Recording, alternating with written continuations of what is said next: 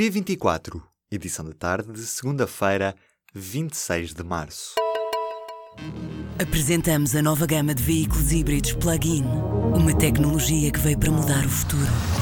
BMW iPerformance.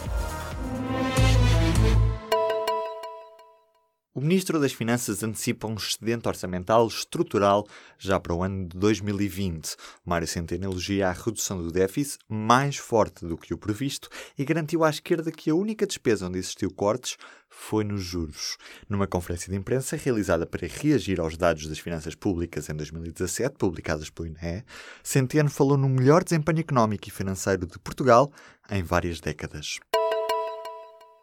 O preço dos serviços dos Correios vai subir 4,5% em abril. Por exemplo, o envio do correio normal até 20 gramas sobe 3 cêntimos para 53 cêntimos a carta. Num comunicado enviado à Comissão de Mercado de Valores Mobiliários, os CTT dizem que os novos preços foram definidos em função dos critérios de fixação de preços do Serviço Universal Postal, definidos pela ANACOM.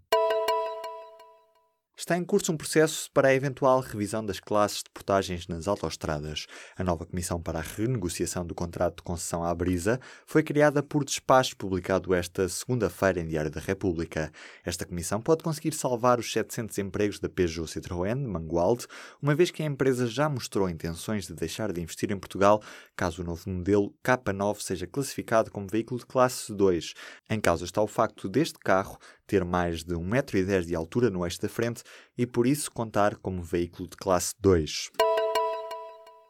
Os Estados Unidos anunciaram nesta segunda-feira a expulsão de 60 diplomatas russos e uma ordem de encerramento do consulado da Rússia em Seattle. Estas ações surgem como resposta ao envenenamento com gás tóxico do ex-espião Sergei Skripal no Reino Unido. Já 17 países anunciaram que vão também expulsar diplomatas russos, entre os quais o Canadá, a França, a Itália, a Alemanha ou a Polónia, isto para além do Reino Unido.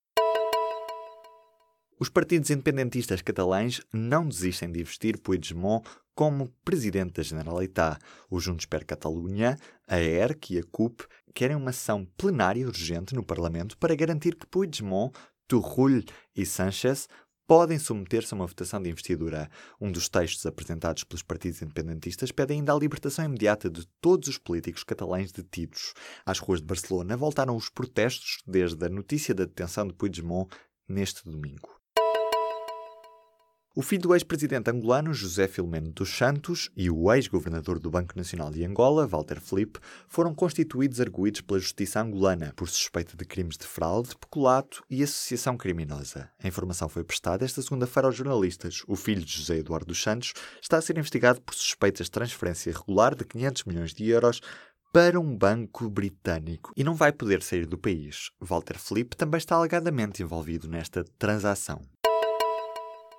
São já 44 os doentes curados da vaga de casos de sarampo em Portugal. Dados do mais recente boletim da Direção-Geral de Saúde, divulgado nesta segunda-feira, mostram que não se registaram novos casos positivos. A maioria dos casos deste surto registrou-se em profissionais de saúde com ligação laboral ao Hospital de Santo António, no Porto. Morreu neste domingo Fernando Antunes da Costa, foi um dos fundadores do PS. O militante número 4 do partido morreu aos 78 anos. Numa entrevista à Ação Socialista, a propósito dos 40 anos do PS, Fernando Antunes da Costa considerava que o partido tinha desbravado os caminhos da liberdade. Foi reconstruído o genoma do primeiro mulato que se conhece na Islândia. A história diz que no início do século XIX, um escravo mulato conseguiu fugir da Dinamarca para a Islândia, onde se tornou agricultor, casou e teve filhos. A ciência conseguiu agora reconstruir a metade africana do genoma através de 182 descendentes vivos, um marco histórico para a genética. Da equipa de cientistas faz parte Luísa Pereira, do Instituto de Investigação e Inovação em Saúde da Universidade do Porto. Do entroncamento da Badajoz são praticamente 150 quilómetros por entre o Alentejo de paisagens e anseios da população que está cada vez mais isolada. Esta é a única sobrevivente das linhas do interior alentejano, depois do ramal de Cáceres ter fechado no início da década. Ao abandono ficaram as estações, resta a linha. De Abrantes a Elvas, ninguém sabe por onde andam os comboios, entregues a si mesmo num caminho sem gente e onde os passageiros são poucos, mas necessários para a existência do serviço.